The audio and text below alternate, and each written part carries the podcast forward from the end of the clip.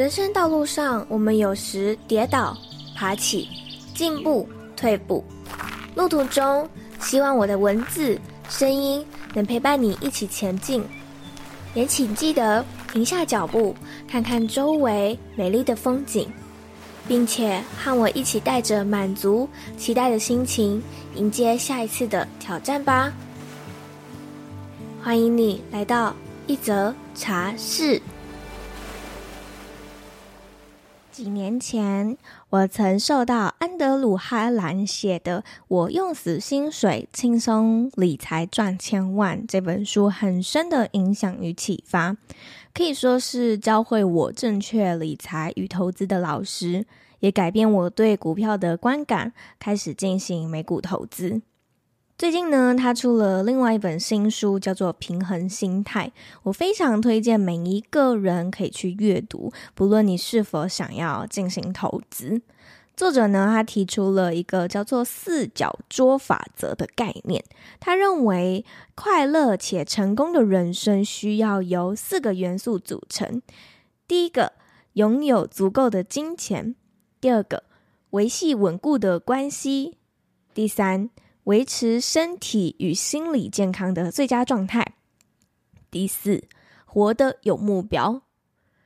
只要你的生活中其中有一个元素不完整，或者是会让你感到匮乏，就不会感到由衷的快乐。而我会想要录制这一集内容，是想要分享给我身边的一个朋友，他的工作跟生活融在一起，紧密不可分。以至于他的身体与心理开始出现了状况，连带其他的问题也开始浮现出来。我希望这一集的内容能够帮助他找回自己人生快乐的四角桌，然后慢慢的建筑自己的理想生活。开始成为疗愈师之后，我发现有许多个案并不了解自己的花费，或许他们并不是月光族，但都没有记账的习惯。许多人会把记账想成很复杂，甚至觉得记账让他压力很大，大到喘不过气来都有。这时，我都会建议个案们只需要记录账目就好。我们有权知道自己的钱都跑到哪里了，而不是不知所踪。当你不了解自己的金钱时，你和金钱的关系就会很陌生。那金钱还会想要再留在你身边吗？而大部分的人，包括我自己也是，都觉得花钱买物质的物品可以让我很快乐。高中还在打工的我，只要不高兴、心情不好、工作遇到不顺，我就是买东西、买衣服、买书、买任何我想要的物品，并且理直气壮地说：“这是我赚的，有何不可？”可是我一回到家，看到一地的物品，再看看账户里减少的数字，浮现的会是罪恶感与愧疚感。如果你想要听听我跟我自己金钱关系的那一集，你可以回到催眠如何解决我与金钱的关系那一集去收听。但是呢，有一种钱我花得很快乐，又能一直回味，那就是经验或体验。像是我跑到宜兰跳伞，体验飞翔的感觉；我跑到花莲玩日出的 SUP，体验靠自己的力量撑起自己往前的感觉。所有把钱花在经验或体验上的事物，都能让我们记得，甚至可能你已经到了八十几岁，还会笑笑的跟人一起回味。作者也在第一章的时候抛出了几个问题，问问读者，而我也在这里想问问你：第一个，请你回想一下，在你所购买的所有物质类东西里面，印象最深的是什么？你可以现在暂停一下，想一下，回想一下哪一个物品是你曾经买过，然后你印象最深刻的呢？再来，那些你。自己花钱买到的经验里面，你最钟爱的是哪一些呢？也就是你花了哪些钱买的哪些体验或经验是你最钟爱的？你也可以暂停一下，思考一下，回想一下。最后一个问题：假设呢，你只剩下一个月的生命，而死神说我要消除你的一段记忆。你对最喜欢的物品的记忆或者是你对你最钟爱的经验的记忆，两者择一，你会选择消除哪一段记忆呢？其实啊，我问了身边的人这三个问题，包括我自己，我都会选择保留我最钟爱的经验的记忆，因为这些经验或体验能够让我不断的回味，可以成为朋友的话题，可以和大家说说笑笑。当然，如果你买了一个物品，同时它也能够为你带来美好的记忆与使用体验的话，也是可以选择购买的。不过，大部分的人会想要买一个物品，甚至不惜花更多的钱买名牌或者是昂贵的物品，都是为了要让大家看见。白话一点，就是想要炫耀，想让他人看见。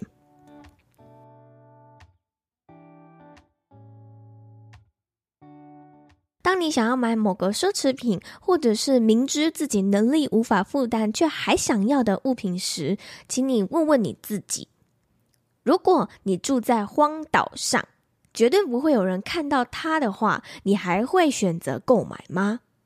神奇的是啊，许多人都会选择较实用或者是比较便宜的物品来代替这个奢侈品。承认吧，那些奢侈品或者是昂贵的东西，你会想买的动机有一定的程度是希望听到有人说：“哇，你的这个叉叉牌子的包包好美哦，多少钱啊？”或者是出门拍照的时候会刻意把这些物品放入照片里面。以上呢，这两个问题其实就已经。帮你省下很多很多的钱了，你可以把这些钱拿去学习精进自己，或者是花在经验与体验上。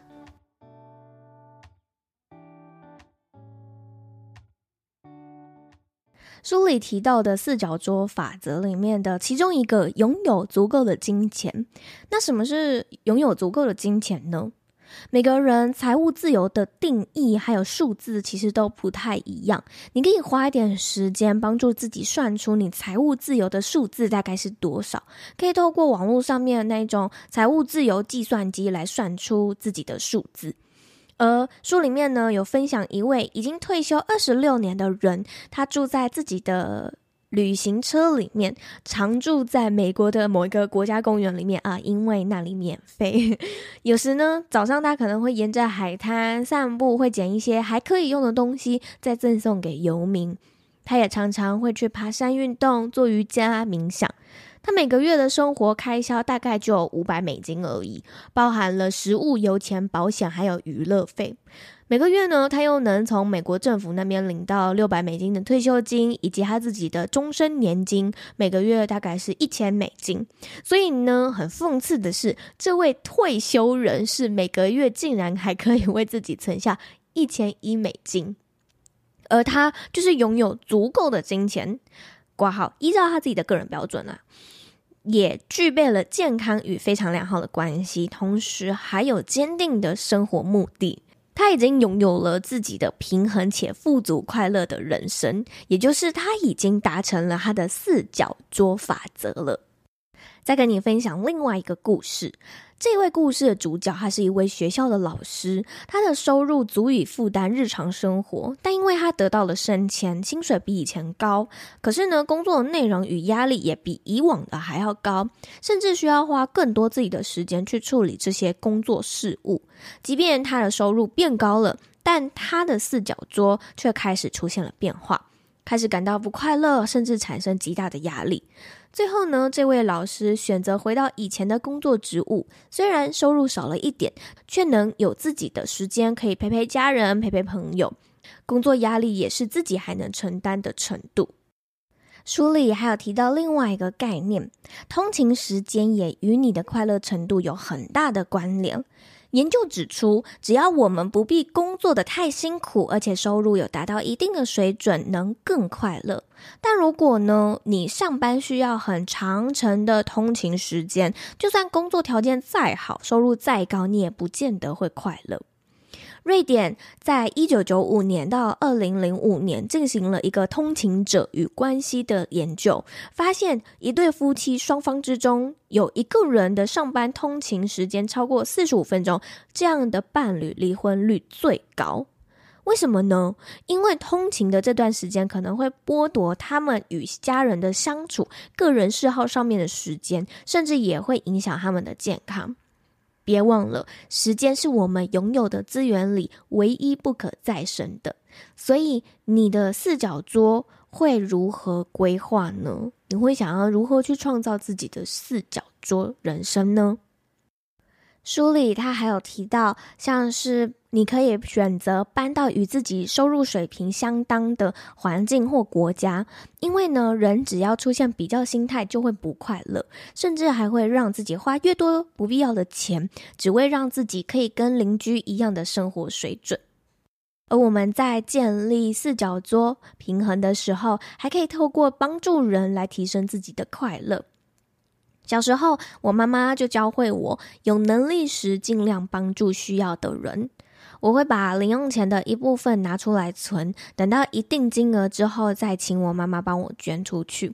但当我长大开始用打工的钱养自己的时候，我忘了这件事，因为我体会到赚钱的辛苦，所有的钱我都攥在手里面，就像手心握住沙子一般，之后 竟然一次全无。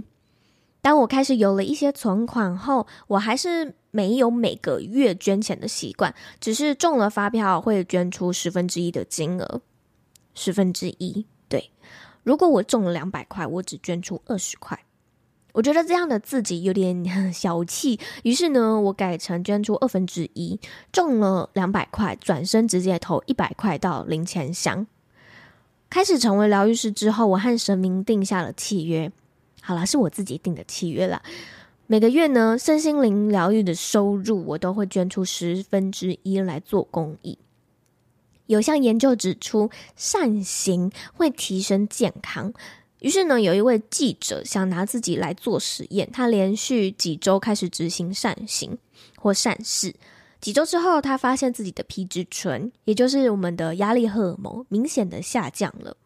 我们人体的皮质醇是造成压力的连锁效应其中之一，浓度太高的话会影响我们的情绪，进而导致健康的并发症。所以呢，当我们捐助人时，会觉得自己与自己帮助的人之间有一种真实的连结，同时也能轻易的想象自己带来的改变，捐助的好处就会大幅的提升。如果以灵性的角度来解释的话，就是。当你给的越多，就会有越多回到你的身边。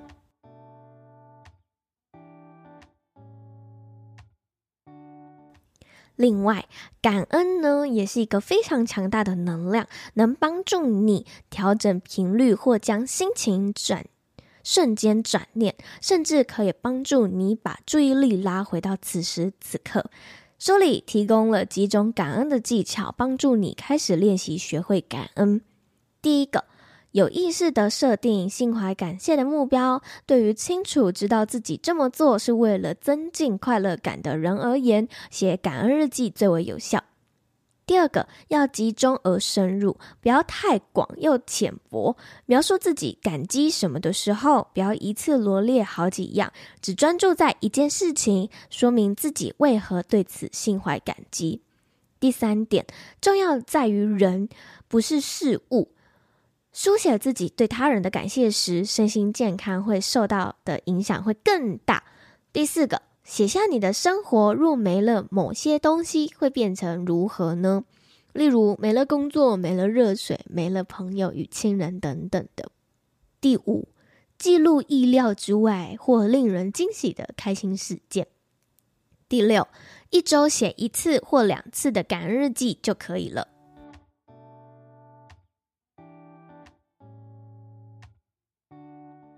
书里面的最后一个章节，他提到了退休带来的迷思与压力。台湾的退休年龄啊，规定是六十五岁。